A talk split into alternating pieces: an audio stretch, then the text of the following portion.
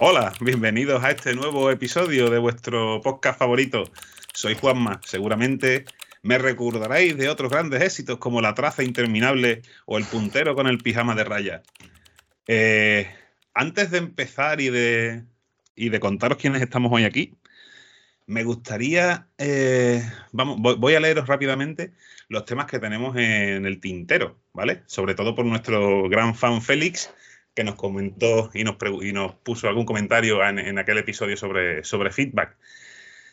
Tenemos en el tintero, como bien sabe Félix, eh, qué pasa cuando un senior experto tiene menos idea que un junior, cómo lo debería de manejar, el junior, el senior, eh, cómo diseñar una carrera profesional a los que entran en programación, fase 1, fase 1 de mercenario y fase 2 de buscando estabilidad.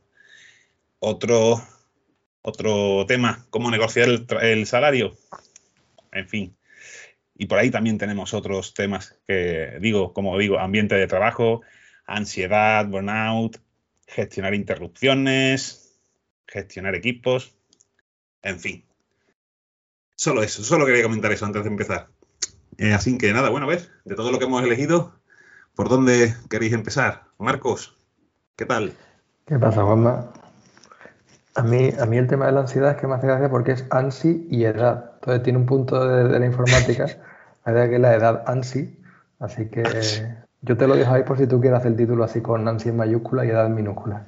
Eso te iba, eso te iba a decir. Pues, pues, pues empezamos bien, empezamos bien por, ese, por el candidato al título. Me estoy haciendo título de developer. ¿eh? ¿Qué tal? ¿Y quién, a quién hemos invitado hoy? Por aquí. Pues a Manuel Rodrigo Cabello, que yo le llamo Rodri, compañero nuestro de la oficina, y mejor que te presentes tú, Rodri. Hola, hola a todos, encantados. Lo primero de todo deciros que es un placer estar aquí con, vosotros. Os he escuchado muchas veces y por fin lo voy a ver desde, desde el otro lado, como se dice, lo voy a estar en el backstage viendo, viendo todo. Y la verdad es que encantado de, de estar aquí. Eh, yo me presento, eh, mi nombre, como bien ha dicho Marcos, todo el mundo me conoce por Rodrigo. Y bueno, estoy, trabajo en el equipo de Research dentro de Plain Concept.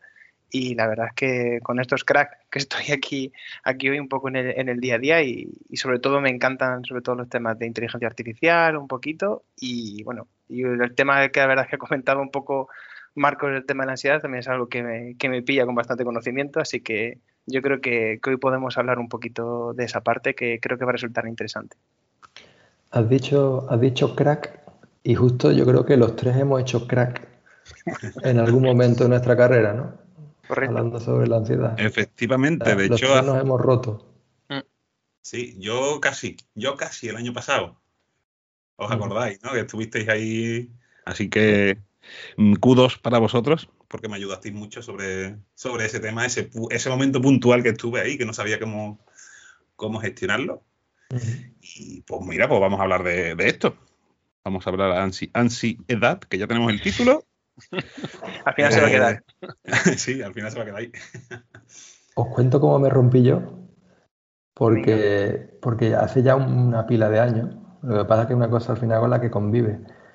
Eh, yo me rompí con veintipico años porque, vamos, me imagino que el porqué viene de muchas cosas, de forma de ser, de, de, experiencia, de cantidad de trabajo que te echas encima y demás. Pero yo me rompí bien estando en Microsoft, trabajando en Microsoft. Me fui, estuve durante la carrera trabajando como cerca de 8 o 9 meses y me volví para acabar la carrera y cuando acabé me volví a presentar una oferta de trabajo y me volvieron a coger. Y, me rompí estando allí porque me acuerdo que tuvieron que venir hasta mis padres a ayudarme a salir de la oficina, a recoger las cosas y a volverme a, a volverme a Sevilla porque no daba para más. No sabía por qué estaba bloqueado, no dormía, ¿sabes? No, no era feliz y, aproximadamente tenía todo para ser feliz. Había acabado la universidad, tenía un pedazo de trabajo, tenía una familia que me quería, tenía amigos, tal, pero no era feliz. Entonces, mm, curioso porque luego acabamos trabajando en Plain Concept, para que veáis cómo es la vida, y, yo siempre decía, coño, a ver si me van a aceptar en Plane, porque ya me he ido de Microsoft dos veces. no, no he ido sin tres. Y al final, como Plane es una empresa que trabaja mucho con Microsoft, yo siempre decía, hostia, como alguien le diga que yo me he ido ya de Microsoft un par de veces y, no entiendo a lo mejor el, fondo, digo, a lo mejor tampoco me rechazan aquí. Y ya han pasado un montón de años y, para mí personalmente eso ha sido un logro, ¿sabes? Mantener, mantener el trabajo en Play y, demostrar, bueno, que el problema no era en sí eh, el trabajo, sino que era yo que tenía que, mejorar a nivel personal. Pero, pero bueno, pedir, pedí ayuda en su momento, estuve en terapia y, me ayudó un poco a salir del tema pero sufrí un montón de ansiedad. A mí me costaba tragar, me costaba respirar, se me cerraba la garganta, no descansaba por la noche y era, era una mierda. Pero, pero gracias a Dios eso ya ha quedado atrás. Y ya bueno, que siempre te acompaña un poco, pero bueno, que se puede, que se puede salir. Yo ahora, yo creo que ahora estoy empezando entonces a, a unir puntos, ¿no? Porque tú y, tú y yo siempre, eh, a partir, no, no de cuando estuvimos en Play, ¿no? Si cuando, incluso mucho antes, ¿no? Cuando estábamos en Sidering. Eh, ahora siempre hablamos de tema de organización, GTD, técnicas de organización personal y demás. Pues ahora me encajan muchas cosas, tío. No lo había pensado, pero me lo estabas contando y digo, hostia, ¿verdad? Pues ahora encajan cosas. Tenemos una personalidad muy parecida. A los dos nos gusta ser muy organizados y muy metódicos. A mí me, soy muy perfeccionista también. La parte mala me refiero al perfeccionismo. Sabes que. Siempre hay una parte buena y una parte mala en eso, pero yo desde ese punto de vista, Marcos, que, que dice, sobre todo la parte del perfeccionismo y demás, la mayoría de la gente que siempre he conocido que tiene estos problemas y sobre todo dentro de este sector, que es también, no digo que en otros sectores no haya temas de ansiedad, porque evidentemente va con la persona, también en parte, eso también tenemos que, que saberlo, pero sobre todo en este sector tiene un agravante más y es que siempre queremos dar lo mejor de nosotros mismos, la gente que siempre tiene esa ansiedad, ¿no? En un sector que está en constante cambio, ¿vale? Que eso es aparte un añadido que es un poquito más, ¿no? De, en ese sentido que cualquier otro, otro sector y va relacionado mucho con la gente que se exige muchísimo en el día a día, pero no solo también el tema laboral, ¿no? Sino también su vida personal y en todo lo que le rodea, el cómo es la persona es en principio cómo te puede, se puede llegar a tomar el trabajo también en su día a día cada uno y las personas que son así de perfeccionistas y, y quieren dar siempre lo mejor de sí mismos son las primeras que siempre suelen tener ansiedad en el, en el trabajo. Y dentro yo a lo largo de mi carrera profesional he conocido a, a muchísimos compañeros que siempre eran casi el mismo perfil, pero casi siempre. Y no fallaba, de verdad, en esa parte, porque evidentemente va mucho ligado también como te exige. Yo en mi parte, cuando rompí un poquito más la primera vez, que me di cuenta fue en 2014, en, mi anterior puesto de, de trabajo, por un tema de, no saber gestionarlo eh, todo. Llegó un cliente muy complicado y muy complejo. En ese sentido, era la primera vez que llegaba ese tipo de, cliente y también la primera vez que me tenía que enfrentar yo solo a él. No tuve ayuda de, nadie y al final, pues, tanto gestionar la interlocución con el cliente como llevar también tu trabajo en el día a día y mezclarlo todo, pues al final llegabas eso de tener hasta por la noche, como dice ya Marcos, de no poder dormir, tener pesadillas, tener esa sensación de, que te apretaba siempre pues el pecho o la ansiedad y eso al final era muy complejo ¿no? de, gestionarlo como tal. Yo creo que, como bien habéis dicho, también esa parte que te acompaña, ¿no? También esa parte, porque siempre tenemos el recuerdo de atender a ello, podemos mejorarlo o no, pero va mucho con el carácter de las personas y acaba volviendo.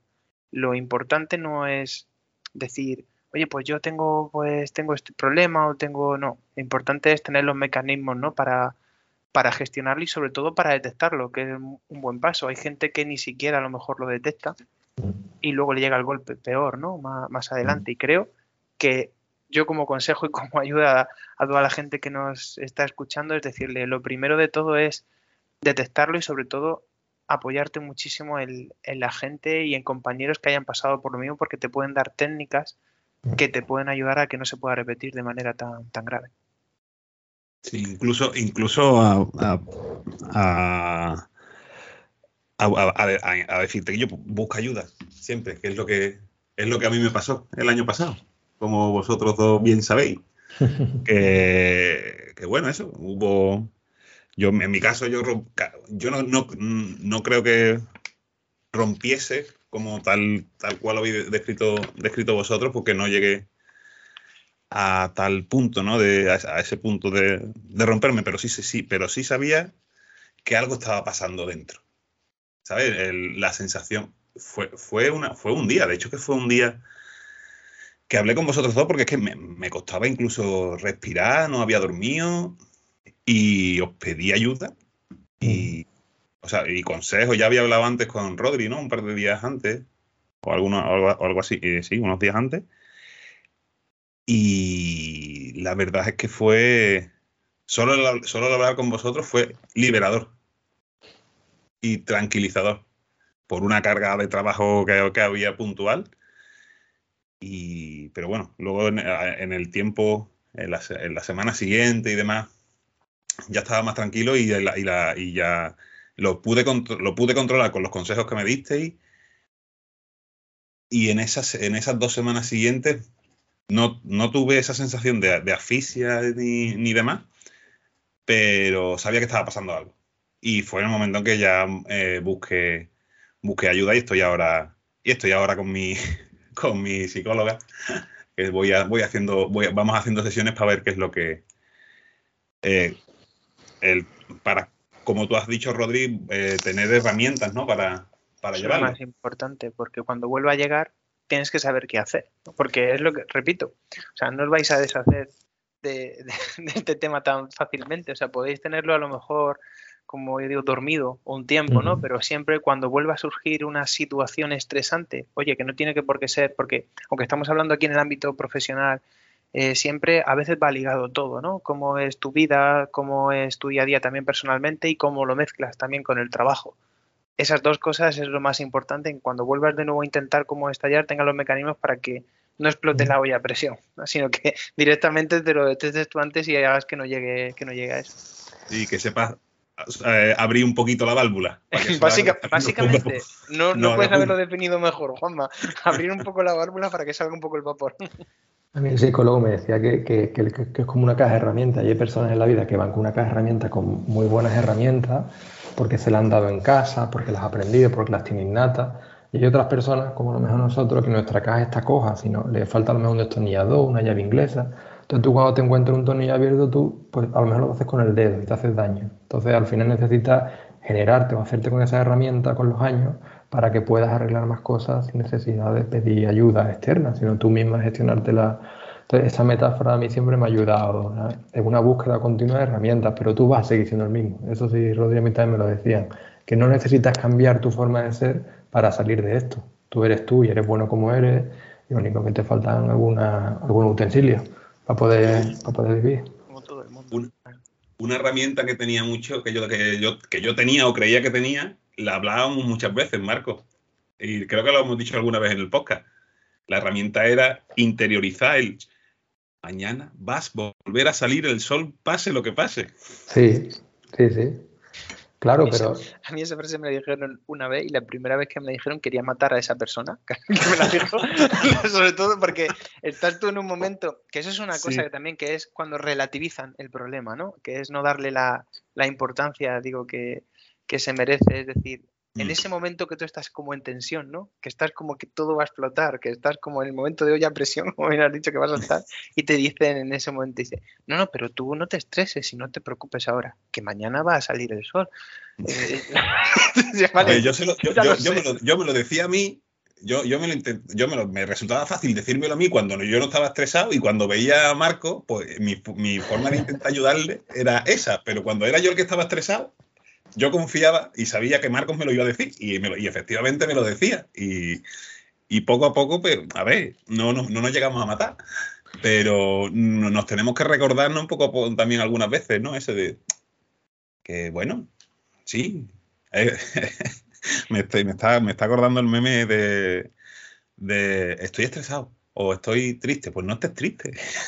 ya es claro, fácil. Es, es decir, sí. el problema es que no tenemos el mecanismo para no dejar de estar triste en ese momento, ¿no? O en la primera vez que te pasa es cuando todavía no lo tienes, ¿no? Y no sabes qué hacer, ¿no? A mí lo que siempre me, me recomendaron y es algo que, porque, a ver, hay muchas opciones, pero sí que es verdad que no a todo el mundo le sirve la misma, ¿vale? O sea, a mí, por ejemplo, me dijeron, eh, medita, ¿no? O ponte el, el, canal este de Netflix que hay de Headspace, ¿no? Que por las noches ah. es de que te dicen, ¿no? Por ejemplo, yo me puse ese canal una vez y quería tirar la televisión por la ventana, por como me hablaban en el canal, ¿no? Porque me decían, por favor, eh, relájate, ponte. O sea, me estaba poniendo, me notaba yo que me estaba poniendo más, nervioso, ¿no? Mientras me estaban hablando así, ¿no? En esa parte. Entonces, a mí un mecanismo, por ejemplo, que siempre me ha funcionado, yo intento dedicarme por la mañana cuando me levanto 20 minutos a mí mismo, pero de ejercicio suave, en el que solo estoy yo y haciendo ejercicio, por ejemplo, ¿no? Y eso lo he hecho lo he empezado a aplicar, lo empecé a aplicar durante la, pandemia sobre todo más y lo intento aplicar en el día a día. ¿no? no hace falta que os pongáis, bueno, podéis poner a nivel de deporte que queráis cada uno, pero mientras por lo menos os relajéis y no penséis en ese momento y que esos 20 minutos sean para ti, para comenzar bien el día. Y por eso digo que por la mañana es importante hacerlo, porque al final del día eh, te va a ayudar a que te acuestes un poco mejor o demás, pero no a que pases el día más tranquilo, ¿no? Entonces por eso digo que sea primera hora de la mañana y eso, por ejemplo, a mí siempre me ha servido, me ha servido mucho dedicarme esos 20 minutos a mí y estar tranquilo, relajado y haciendo un poco de deporte. Alguna gente se pone su música preferida, demás, mientras hace deporte, es decir, como mentalizarte, ¿no? De que está empezando el día que no te agobies, que está todo bien y que simplemente te tomes también tu tiempo para ti mismo, que es bueno también para esta parte de la, de la ansiedad sobre todo. Qué bueno. A, mí, por ejemplo, una cosa que sigo aplicando desde hace ya 10 años es escribir las cosas y contra, contraargumentarlas. Yo, yo una cosa, cuando me preocupa algo mucho y me quita el sueño o me entra ese agobio, esa, esa falta de respiración, yo, yo e, eso, el pensamiento ese automático lo pongo en un folio y ahora, a continuación, lo que hago es que lo, reflexiono y lo contraargumento de forma más racional. Os pongo un ejemplo. Eh, el cliente se va a enfadar porque eh, la aplicación no funciona y hoy viene y hay que entregarla, ¿no? Pues yo me, lo pongo eso, que me agobia mucho, y al lado pongo, bueno, no pasa nada, estamos en desarrollo. El lunes, el lunes corregiremos el problema y le publicamos una nueva. Luego pongo, bueno, pero el cliente es humano. Si se lo explico de anterioridad, antes que, antes que se encuentre el problema, probablemente me entienda y sepa que, bueno, que lo vamos a corregir. ¿sabes? Y lo contraargumento, entonces, cuando, me dijeron que cuando tú escribes con puño y letra, y suele ser mejor que, en el ordenador, con un folio y un boli, ese pensamiento, ¿sabes? la preocupación esa te canaliza y, y, dejas que, que, salga, y además activas una parte que es la parte racional, que normalmente los pensamientos tipo son muy racionales, entonces la mayoría de las veces nos preocupamos por cosas que no van a suceder en la vida. Pero como no nos detenemos y vamos siempre con un ritmo de vida muy acelerado, eso, eso eh, al final enraiza en tu cabeza y te crees que, que estás con 20.000 acu y a lo mejor más 19.000 no, son, no van a ocurrir nunca. Entonces, eso la verdad que son de los ejercicios que sigo manteniendo y me, funciona bastante bien. Me parece, me parece estupendo lo de, lo de apuntarlo y sobre todo, yo creo porque eres consciente, ¿no? Como, como tú dices, ¿no? De, de tanto lo bueno como lo malo, como lo que podrías mejorar, mm. como lo que para tampoco no, no agobiarte, porque los pensamientos también van en bucle, ¿no? No siempre lo que decían, o sea, hay gente que tiene una capacidad, el otro día estaba hablando con, con un amigo y me decía, yo es que tengo una capacidad muy buena para cortar el pensamiento.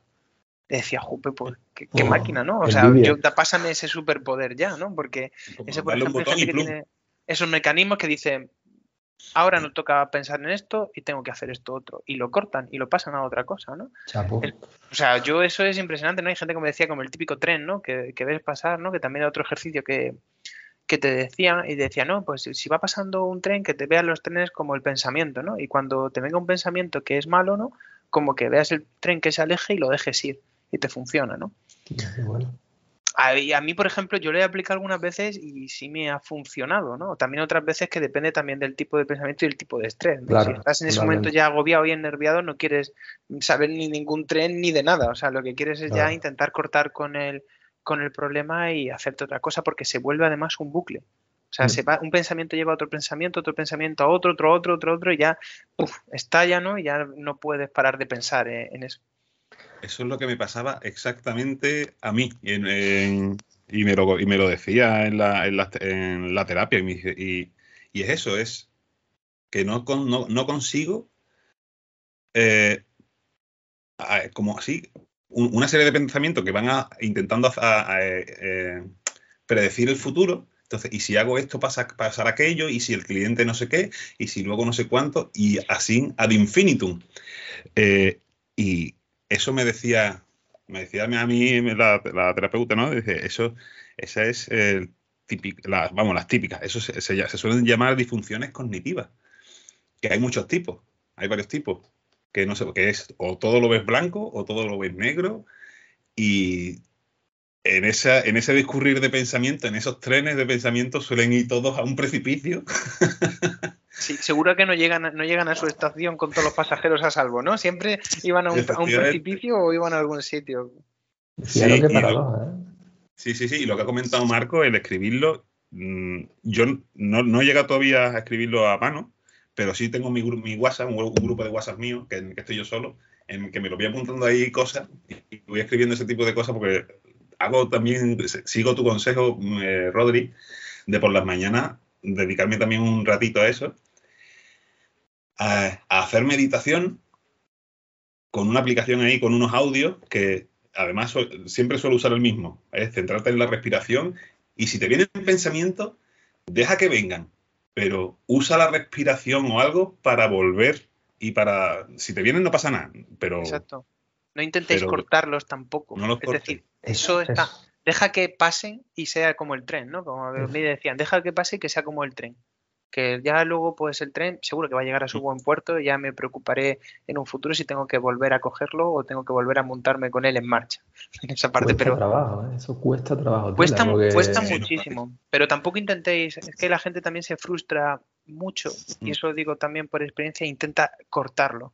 Claro, Intenta decir, voy a poner la mente en blanco, no voy a pensar en nada. No, no, eh, error. Utópico. Error, es decir, Mm. no funciona así. es decir, la mente no funciona así de ninguno de nosotros. Y es Mm. muy complicado cortar un pensamiento de raíz y pensar en otra cosa. La gente que me dice que tiene ese superpoder hace eso, simplemente lo deja ir. Pero cortarlo y decir, pues ahora ya voy a dejar de pensar en esto y me voy a poner a hacer mis cosas, es complicado. Necesitas un pequeño tiempo para ti para asimilarlo y dejar que se vaya y seguir con lo que estabas haciendo, por ejemplo. mu- Muchos pensamientos, yo los he percibido también siempre como si fuera una pelota que te lanzan y tú tienes que hacer el esfuerzo de cogerla.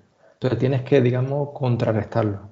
A nivel de pensamiento, eh, si te viene un pensamiento que, que te genera, por ejemplo, yo a veces me despertaba de madrugada con una, no pesadilla, sino que me acordaba que tenía que hacer algo que no había hecho, por ejemplo, en el trabajo, ¿no? Tía, que no le he hecho esto a un cliente. Y me empezaba a agobiar, y agobiar, y el corazón se me ponía mil, y no podía, y ya no dormía, y las 4 de la mañana, las 5. Y, y muchas veces me dijeron el, el terapeuta que no, que lo, con lo que he hecho Rodrigo, Deja que eso, deja, deja que eso que te, que, te, que, te, que te lleve hasta todo el cuerpo, que te inunde esa sensación y se irá sola. Porque si no haces el esfuerzo de contrarrestarla, tal como viene se va, en la, metáfora del tren que ha puesto Rodrigo, pero cuesta la vida. O sea, eso yo es un trabajo que tengo que hacer continuamente, ¿sabes? De intentar volver a decir, hostia, no, no, deja que se vaya, no lo contraargumente. ¿Sabes? Que es paradójico porque nosotros hemos estudiado, ¿sabes? E- Esa, esa capacidad de, ante problemas, pues en nuestro caso digitales, ¿sabes? buscarle continuamente solución, que en el trabajo además viene muy bien. Por eso también yo creo que, curiosamente, eh, somos los tres informáticos y nos dedicamos a lo mismo, pero, pero a lo mejor es que es más difícil de nuestro sector de, de, de gestionar. Pero, claro, deja la mente también en una parte libre, ¿no? Que lo que decía. Me encanta que hayas puesto ese ejemplo de lo de nuestro sector porque a todos nos ha pasado, ¿no? Gente que ha resuelto bugs a las 3 de la mañana en su cabeza mientras la mente estaba relajada, ¿no? Porque no dejaba, pero también tenemos un problema muy grande todos los que estamos dentro de este sector, que como has dicho, somos, intentamos ser resolutores de problemas, ¿no? Y siempre es un trabajo plenamente, puramente y duramente mental el que tenemos, ¿no? O sea, yo somos sinceros, ¿no? Todos físicamente creo que no, lo único que creo que tenemos activos son los dedos de las manos, ¿no? Básicamente digo físico, ¿no? En nuestro, en nuestro trabajo un poco, ¿no? Y, y alguna que otra muñeca, ¿no? Que ha sufrido bastante por el ratón. Pero lo que es nosotros mismos, lo que es nuestra cabeza, es nuestra principal herramienta. Nuestra principal herramienta en el día a día y en nuestro trabajo y en este sector. Intentamos solucionar el problema, buscar la solución e ir más allá. Es más, la no desconexión cuando salimos del trabajo, seguimos también, aunque no lo creamos, es el ejemplo que siempre pongo y que me dicen de que cuando no descansas bien, ¿no? La gente que estamos en este sector muchas veces y que estamos, siempre estamos con el motor a relentín por la noche. Y digo con el motor a relentín porque eso, esa expresión me hacía muchísima gracia y siempre he utilizado, porque eh, nunca está parado. Eh, siempre está el motor en marcha. Unas veces cuando estamos en el trabajo vamos a 2.000, 3.000 revoluciones cuando tenemos que solucionar un problema, pero es que por las noches, en muchos casos, seguimos a, a 1.000 revoluciones todavía. Lo tenemos a relentín el motor. Y eso procura que no descansemos tampoco bien en muchos casos y le estemos dando vuelta en situaciones, sobre todo, como he mencionado antes, Marcos, de estrés y del día a día que nunca desconectamos al 100%. Y eso también hay que En la vida hay un momento para todo, ¿no? Sé que es muy fácil decirlo y es muy fácil luego aplicarlo, es otra cosa, ¿no? Pero que en la vida hay un momento para todo y también tenemos que intentar ponerlos el motor un poco a veces, pararlo. Que a veces también necesita descansar el, el coche y necesita descansar la maquinaria que llevamos, que lleva en este sector, por ejemplo, eh, requiere mucho esfuerzo y se desgasta. También cuanto, cuanto antes como sigamos, como sigamos así. Sí. como decía Marco, antes cuando estaba, diciendo Marcos de que por las noches y demás empezaba ese ciclo de pensamiento, como para, y hablabais de, de cortarlo, y eh, estaba yo, la, verdad que estoy pensando ahora mismo, y estaba yo pensando, y claro, es que cuando, quizás cuando se llega a ese punto, es que ya vamos tarde.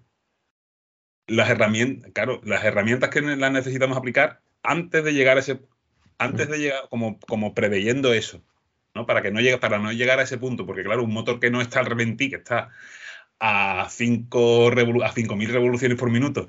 Si, si Juanma tiene un Porsche, madre mía. Juanma tiene un pisas El embrague, pisas el embrague para, para que baje las revoluciones, el coche tiene inercia.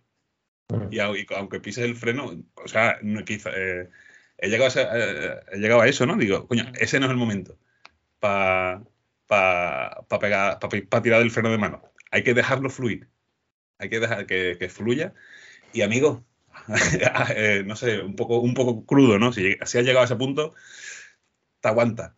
aguanta, aguanta, aguanta, aguanta, aguanta un poquito, un poquito, un poquito, que ya mañana, o sea, que ya mañana, que dentro de cuando estés despierto y demás, mm, lo, eh, joder, es que no sé, no sé cómo decirlo con palabras, ¿no? Dice que ya que cuando, si, estás a las 4 de la mañana ahí con eso, ¿qué, es, lo que, qué es lo que hace? ¿Qué es lo que hace? Claro, es que también es, verdad, aguantar, aguantar, aguantar, aguantar. Pero es que nos hemos acostumbrado también a eso, porque muchas veces nuestro cerebro, muchas veces salía bien. Me explico lo de salía bien. Cuando tú te ibas a dar una vuelta, yo me acuerdo, ¿no? Que estaba en primero, la primera vez que me pasó estaba en segundo de carrera y había, ¿no? nosotros teníamos, yo estudié aquí la carrera en la Universidad de Granada y teníamos un proyecto eh, que entregar, ¿no? En el que era pues los, los Conecta N, que era como los N en raya que había que hacer, que tú podías definir el tablero, ¿no? Y tenías que hacer un algoritmo y todo, con, nos estaban enseñando en programación en la parte de C++ y teníamos que hacerlo, ¿no? Entonces tenías que detectar pues cuándo era la diagonal, cuándo, o sea, como detectar pues, cuándo ganaba cada jugador, ¿no? Y me acuerdo que estaba estaba ese día rayadísimo un día porque no conseguía sacar en la parte de la, de la diagonal cuando había ciertos, ciertos temas y había otro jugador puesto, etcétera, y estaba dándole vuelta, dándole vuelta. Y estaba sacando al perro, el, pobre perro, el tirón que se llevó, y de repente dije, ¡ostras! Digo, ya sé cómo hacerlo. Le pegué un tirón al perro, subí corriendo a casa, el perro, el pobre detrás mía, como, podía, y subí corriendo y me puse a, a, implementar, desarrollarlo porque dije, no se me vaya a olvidar, ¿no? ahora mismo que he traído en este momento de inspiración y funcionó, ¿no? ¿Sabes cuál fue el problema de hacer eso? Que ahí salió bien, pero no siempre sale bien. Entonces, cuando no sale bien, es cuando te frustras y es cuando viene lo peor. Pero como estábamos acostumbrados a eso, a, a, solucionar problemas y a pensar siempre en ellos, ¿no? Siempre intentábamos que saliesen bien y cuando no salían es cuando llegaba como el fracaso y nos frustrábamos y dependiendo sobre todo del tipo de persona que, fuésemos. Y ese es lo que quiero dejar, que es la parte clave e importante. Em, no os tenéis que frustrar por los, por los fracasos, ¿vale? Porque hayan esa parte, forman parte y van a formar parte y sobre todo de esta profesión en el día a día. Pero en vuestro día a día vais a tener fracasos igual que vais a tener victorias, siempre. Lo que pasa es que no tenéis que darle más importancia quedaros solo con las veces que son victorias y eso que es reconfortante es importante y la otra no, ¿no? Muchas veces, muchas, perder muchas veces te llega a una gran victoria, ¿no? Porque al final estás madurando en el camino y sobre todo estás haciendo un desarrollo profesional impresionante por todas las veces que, estás, que te has tropezado para poder llegar a hacer esa, esa gran victoria, ¿no? No todo se consigue en un mes, no todo se consigue en años y a veces se tardan a veces bastante, ¿no? En llegar a ser eh, pues un, que te sientas a gusto contigo mismo cuando estás haciendo cierta tarea ¿no? en este mundo tecnológico o desarrollando, ¿no? que es a lo que nos dedicamos. Y creo que las, lo que son las pérdidas y lo que esa parte forman también parte y tienen de formar parte de nuestro día a día. La diferencia que tenemos las personas que muchas veces tenemos ansiedad es el carácter y cómo nos la tomamos. Una pérdida a veces nos la tomamos muy mal con nosotros y tenemos que tomárnosla un poco mejor y ver que son positivas también. Claro, pero eso no, se, visibiliza, no se visibiliza. ¿No? En las pérdidas estamos acostumbrados a ver en Twitter y en LinkedIn, ¿no? He conseguido no sé qué, he hecho no sé cuánto, he, salido a producción no sé qué. Pero claro, el ejemplo mejor que has puesto es eso, ¿no? Todo el mundo en Twitter, ¿no? Cada vez cuando consigue tres eh, solo tres fallos, ¿no? O no ha conseguido, o en tres aciertos ha conseguido la palabra del Wordle, ¿no?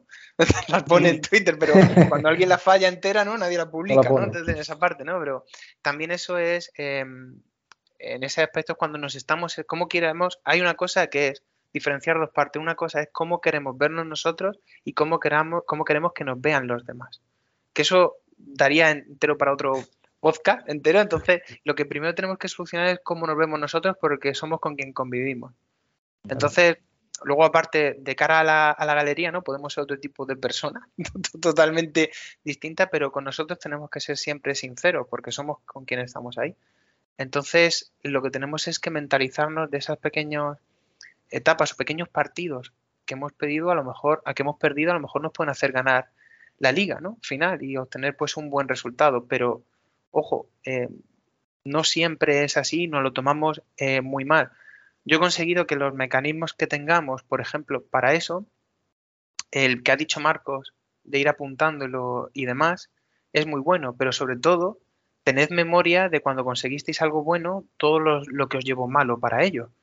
Es decir, tened memoria de que era positivo hacerlo y sobre todo que tenéis que conseguirlo, hacerlo y que no lo veáis, parece muy utópico ¿no? lo que estamos diciendo, lo que estamos hablando, pero tenéis que conseguir que no lo veáis como un, como un fracaso, sino que lo vais a ver al final como una experiencia y más en este sector, de verdad, que si no, eh, no dura nadie ni dos días en ninguna, en ninguna empresa, porque al principio todos hemos sido junior, todos hemos pasado por nuestro primer eh, trabajo y a mí un, en la diferencia, un junior y un senior no me hace la capacidad que tenga de que uno programe más rápido o programe menos.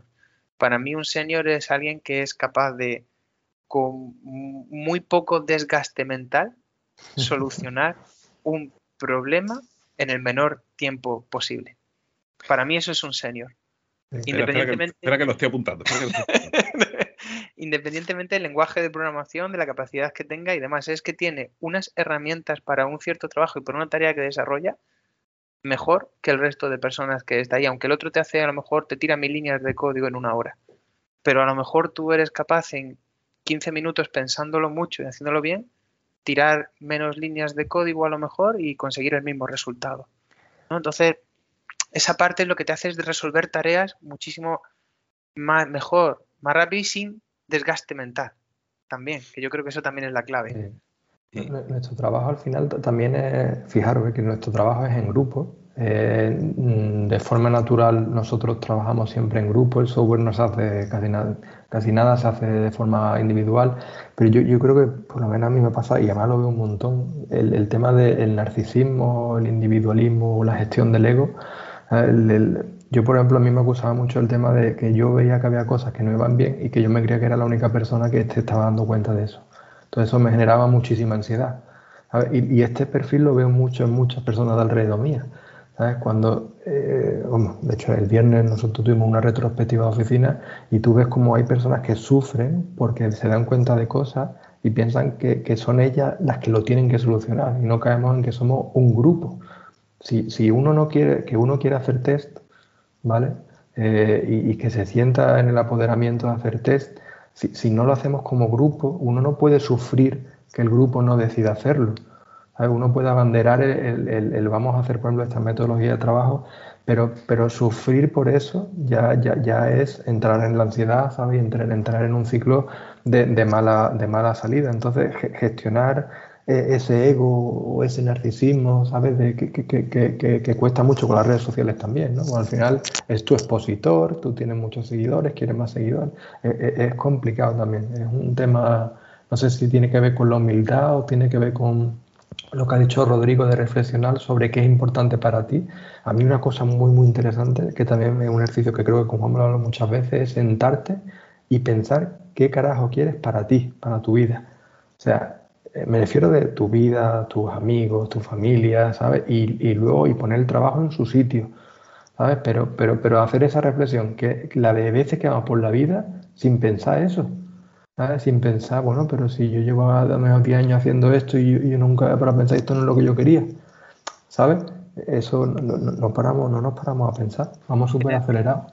Tienes que ser feliz, ¿no? Al fin y al cabo con lo que haces en tu día a día, o por lo menos tampoco es decir, o sea, siempre hay temas de nuestro día a día que pueden gustar más o menos y al final por ser profesionales los haces igualmente o por cómo somos, ¿no? De querer ser perfeccionistas también más de, más de uno y que nos exigimos mucho, pero por lo menos tiene que haber un tanto por ciento más grande en tu día a día que te haga feliz, ¿no? Porque si no, estás perdiendo el, tiempo, ¿no? En el sitio donde estás o, en lo que estás haciendo, no solo en el sitio, sino en lo que estás haciendo también con, con tu vida. Hay una parte muy importante que dice Marcos y que me lleva también a hablar, que se habla mucho y que está hoy en día, que es la parte del síndrome del impostor. En nuestro trabajo, en el día a día, ¿no? Y en nuestro sector tecnológico, que lo veo muchísimo. Mm. He coincidido con más de 25 personas a lo largo de, y puedo decirlo, no puedo decir nombre porque evidentemente se pueden sentir mal, pero que tiene un síndrome del impostor brutal. ¿No? En esa, en esa parte de que muchas veces nos cuesta creernos los logros y parece que como que cuando hemos entrado en un trabajo nuevo, igual que lo que ha dicho antes Marco, me acuerdo al principio, ¿no? Yo he conocido a gente que entraba a un trabajo nuevo en el sector tecnológico y le decía a su mujer, a las dos semanas me echan, van a dar cuenta de que soy un puñetero inútil. Porque es que, digo, lo que, la gente que hay aquí en el trabajo son todos unos cracks, saben hacer test, tienen integración continua, continuous deployment, controles de lenguajes de programación, hacen allá y no sé qué, digo. Y, la yo. Soy, yo soy un inútil. digo, yo, yo acabo, digo, yo solo domino dos lenguajes de programación y estoy aprendiendo a lo mejor a hacer en temas de Agile ahora mismo y solo he hecho 20 tests en mi último proyecto, ¿no? Por ejemplo. Y sin embargo, no es la cantidad muchas veces, ¿no? Lo que requerimos, ni te tienes que comparar es la calidad de lo que haces, ¿no? En ese aspecto y cómo lo haces. Y si tú lo que aportas es suficientemente bueno en ese momento, independientemente de lo que hagan los demás. Tú siempre te vas a querer sentir mal contigo mismo. Los que tienen síndrome del impostor y lo que nos exigimos acaban tendiendo a tener ansiedad. Y en este sector más. ¿Y por qué? Porque estamos saliendo constantemente en el ámbito tecnológico de nuestra zona de confort. Salir de tu zona de confort constantemente no implica eh, irte, o sea, a veces implica una tontería tan grande como hacer un mismo código en otro lenguaje de programación. Eso, que puede parecer para alguna gente que lleva muchos años dominando un montón de lenguajes de programación, ¿no? Y, y al final dice todo el mundo, ¿no? Pero si eso al final es abstracto, ¿no? Tú tienes que saber el algoritmo y ponerlo en otro lenguaje y se acabó, ¿no? Pero hay a veces que esos pequeños cambios, ¿no? De salir de la zona de confort, de estoy programando en tal lenguaje, me tengo que ir al otro, puede causar esa ansiedad y puede causar de que no lo estés haciendo bien. Y solo quiero transmitir decirle a la gente que nos está escuchando de que tener el síndrome del impostor no lo vea la gente, lo ve como muy negativo. Si lo tienes es porque estás saliendo de tu zona de confort. Si lo tienes. Y es porque te estás exponiendo en otro ámbito y por lo tanto vas a crecer profesionalmente. Sí que es verdad que te va a costar a los que tenemos ansiedad nos cuesta un poquito más de trabajo por cómo somos, pero eso quiere decir que te vas a ir cambiando en tu sector, vas a ir creciendo como profesional y la gente parece que le diga, es que tengo el síndrome del impostor, es que esto de verdad, es que no sé qué, es que estoy muy mal. Sí, eh, se pasa mal, ¿no? Porque siempre lo ves todo negativo, nunca ves tus logros y siempre te estás comparando constantemente con los demás, ¿no? En esa parte y, no te crees nada. Pero también tengo que decir una cosa muy buena para los que tienen síndrome del impostor la gente que tiene el síndrome del impostor en muchos casos son unos puñeteros cracks, todo el mundo, y eso también coincide el 99% de la vez. Son gente muy buena. El único problema es que no se lo creen y también, en muchas partes, desgraciadamente, necesitan la aprobación de los demás para creérselo. De que se ven que creen que están haciendo un buen camino o de que se creen que están haciendo recibir un feedback continuo, recibir más ayuda de los demás, ¿no? Esa parte. Mm. Y eso pasa muchas veces y cuando no lo, no lo recibes te vienes todavía más abajo. O cuando crees que has hecho una tarea, has hecho un trabajo y lo has entregado y nadie te dice ni si está bien ni si está mal, simplemente no recibes nada, lo primero que vas a hacer es decir, está como el culo, está mal, he entregado un desarrollo que está fatal, ¿no? Eh, esto no funciona ni para atrás.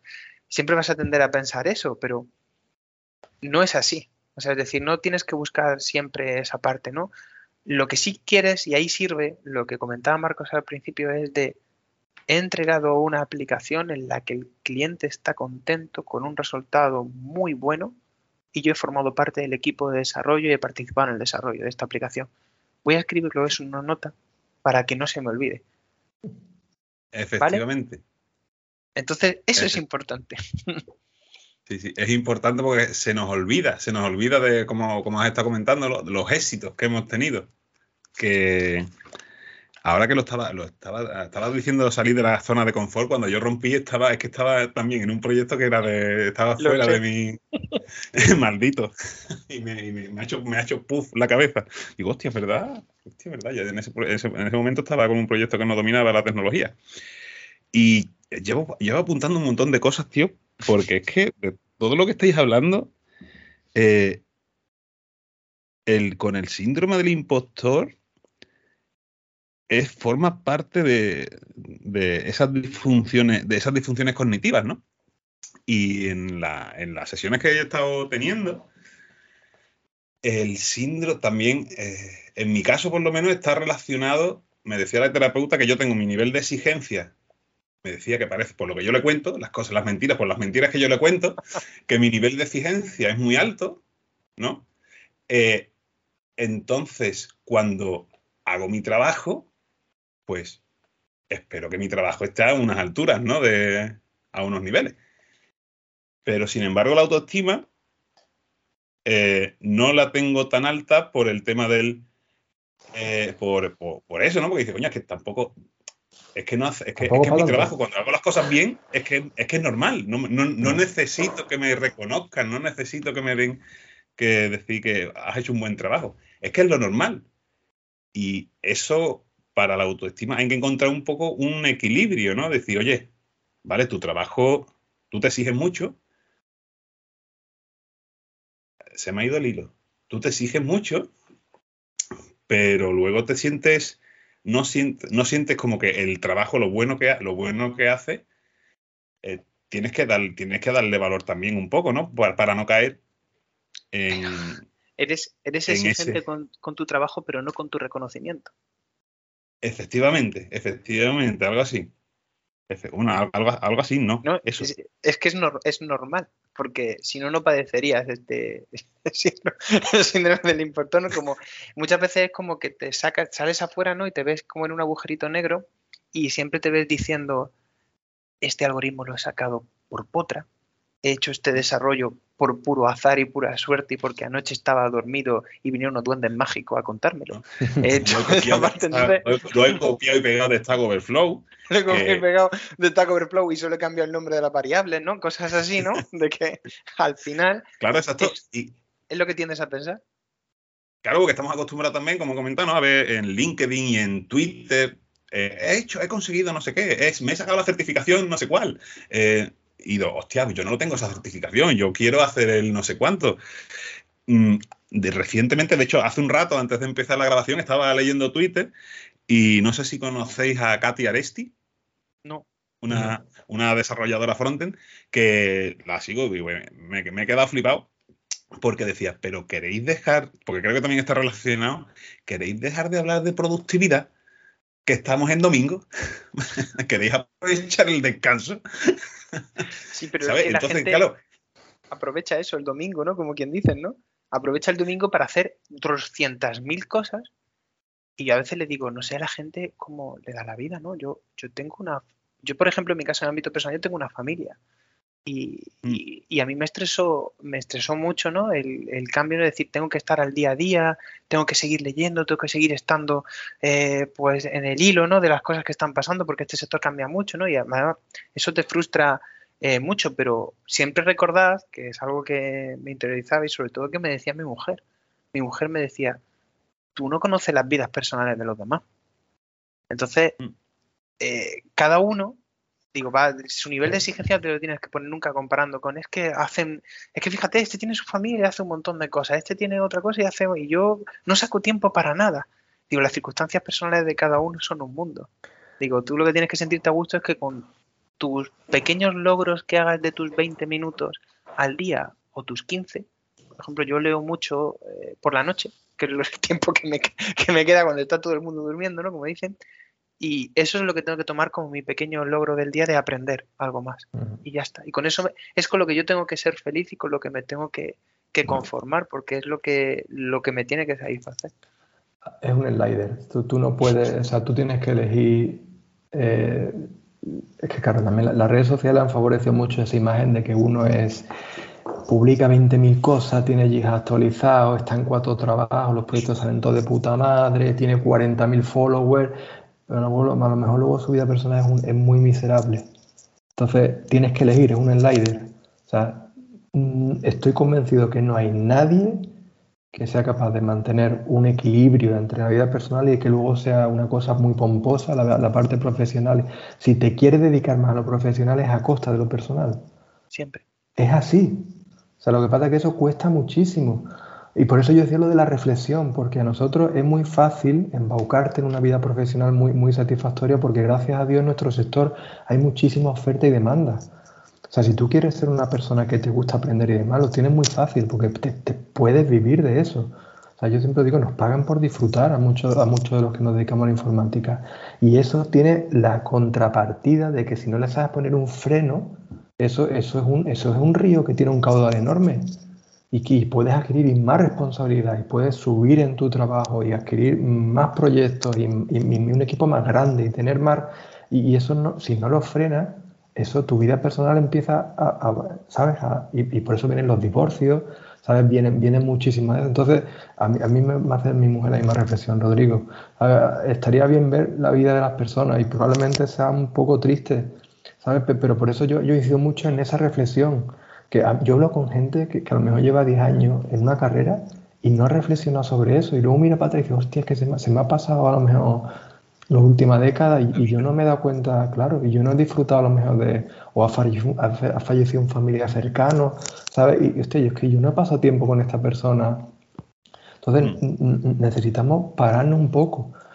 Yo hace unos años empecé en Twitter a dejar de seguir gente. Yo seguía 400 o 500 personas y me quedé en menos de 50. Ahora estoy en 37. Y, ya estoy intentando dejar un poco utilizarlo, porque a mí qué me favorece esa sensación continua de estar al día y, eso realmente qué impacto tiene sobre mi vida. Si, a mí me hace ilusión dos o tres blogs, el de Juanma es uno, que publica poco, y yo cada vez que alguien publica me lo envío al Kindle y hago como tú, me lo leo por la noche, Rodrigo. Y, y para mí eso es suficiente, digo, pero luego estás estresado y, y ¿a qué vas cuando tienes un rato en el móvil? A Twitter. ¿Sabes? Porque te da esa sensación continua de, bueno, pues me entretiene. Pero hostia, es que es muchísimo, cuesta mucho trabajo frenar esa dinámica.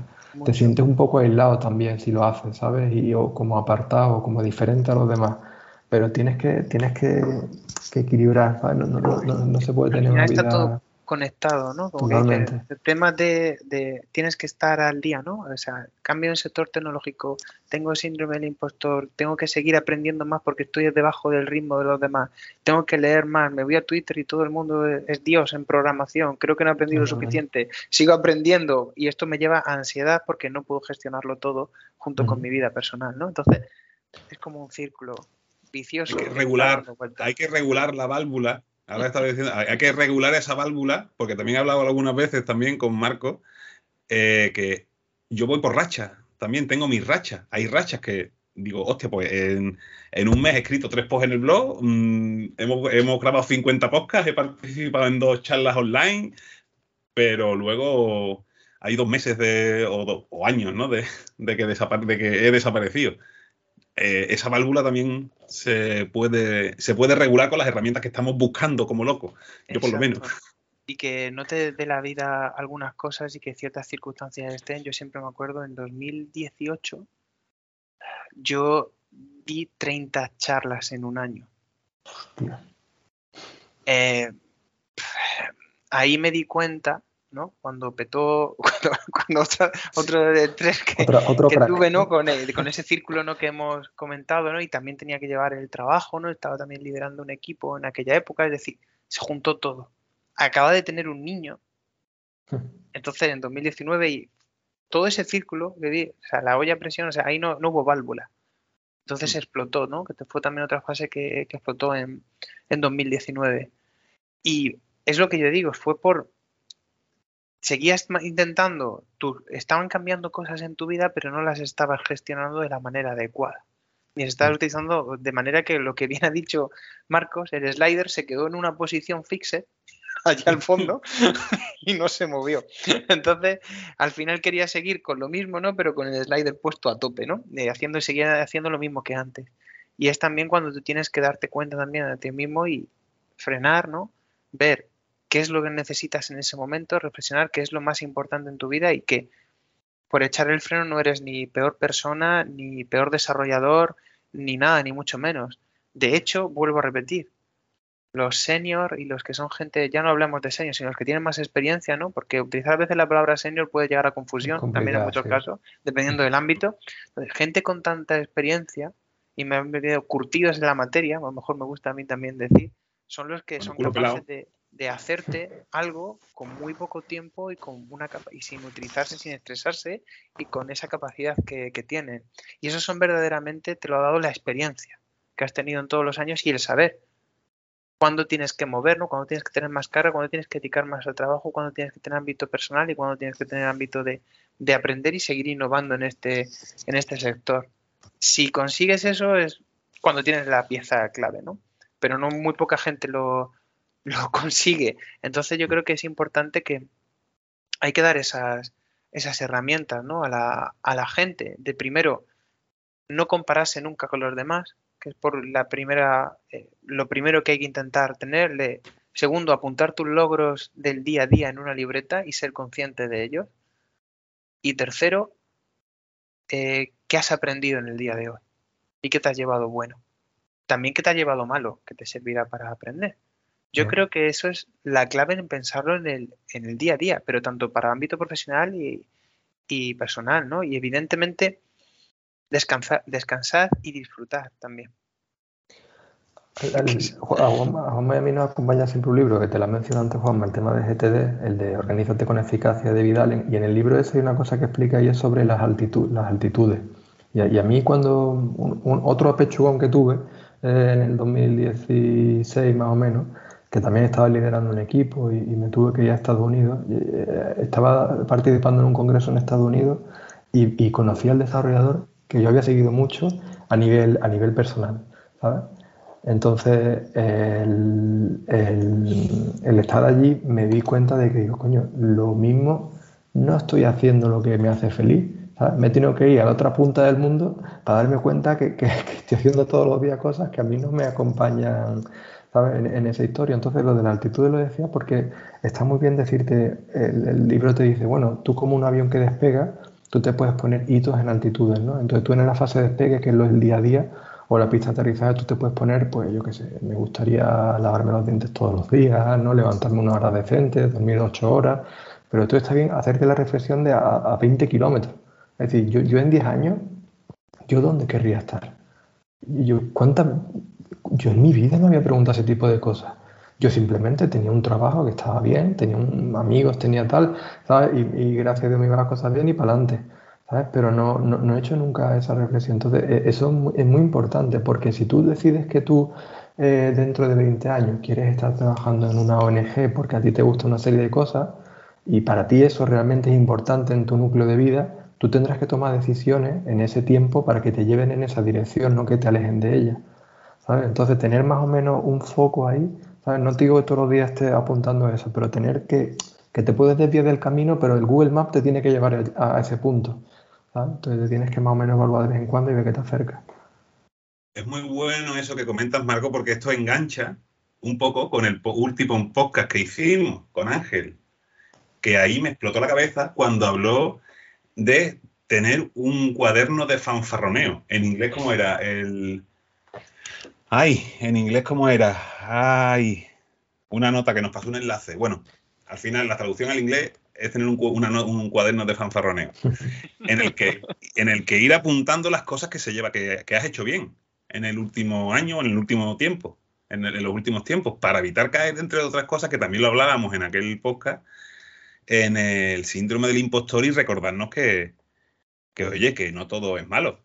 Yo tengo apuntado con mucho, con mucho cariño lo último que he hecho, que de no saber Kotlin, he terminado escribiendo un posts en el blog sobre testing, eh, sobre testing de interfaces de usuario aplicando el patrón PageObject, que de no saber, de no saber Kotlin, estamos en un punto, hacer eso, eh, que digo, hostia, es que eso es conocimiento que yo tenía de antes de otras tecnologías y los pude aplicar en, en Kotlin, en desarrollo nativo.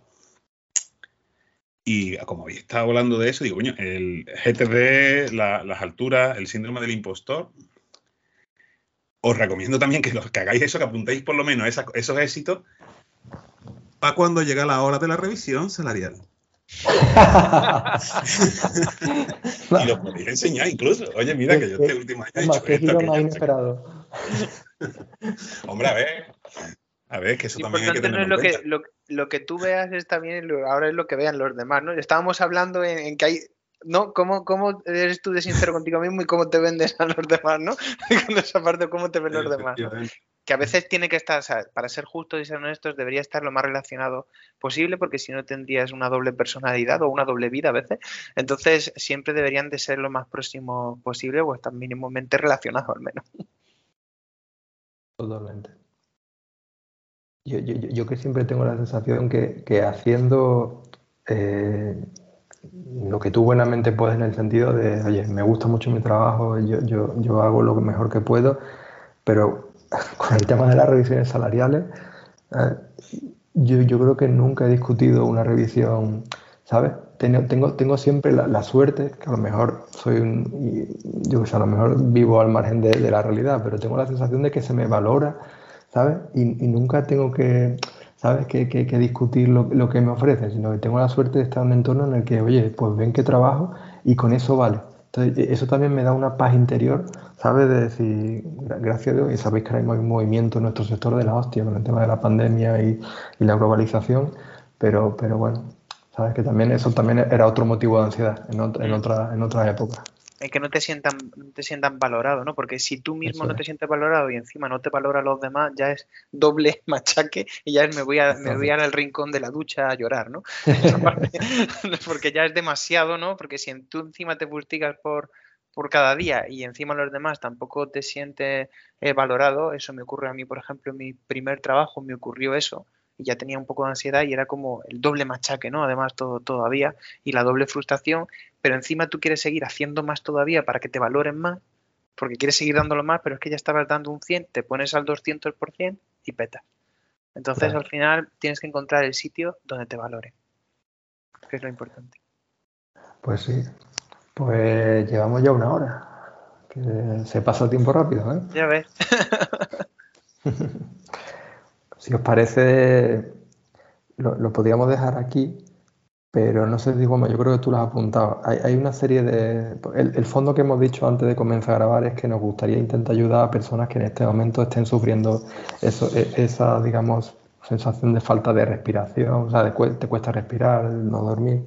Entonces, yo creo que una fundamental es pedir ayuda no, no, callártelo y no vivirlo como algo tuyo que tú lo solucionas, sino no va a llegar nunca. Muy difícil solucionar esta cosa solo.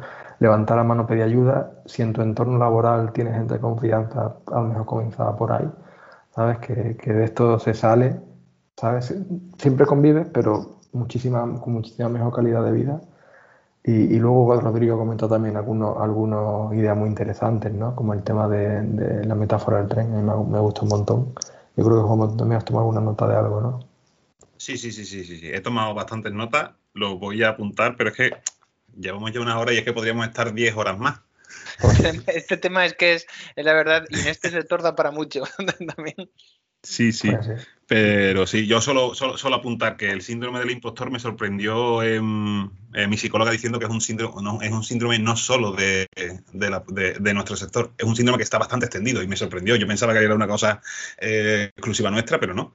Pero no, no, no, es una cosa bastante estudiada. O sea que si tenéis problemas también por ese, por esa parte que, y buscáis ayuda, eh, es algo que no, es algo que es conocido, que no, que no es algo que no, que no, es, que no esté investigado ni que hay gente mucho, hay, hay, gente que lo ha investigado.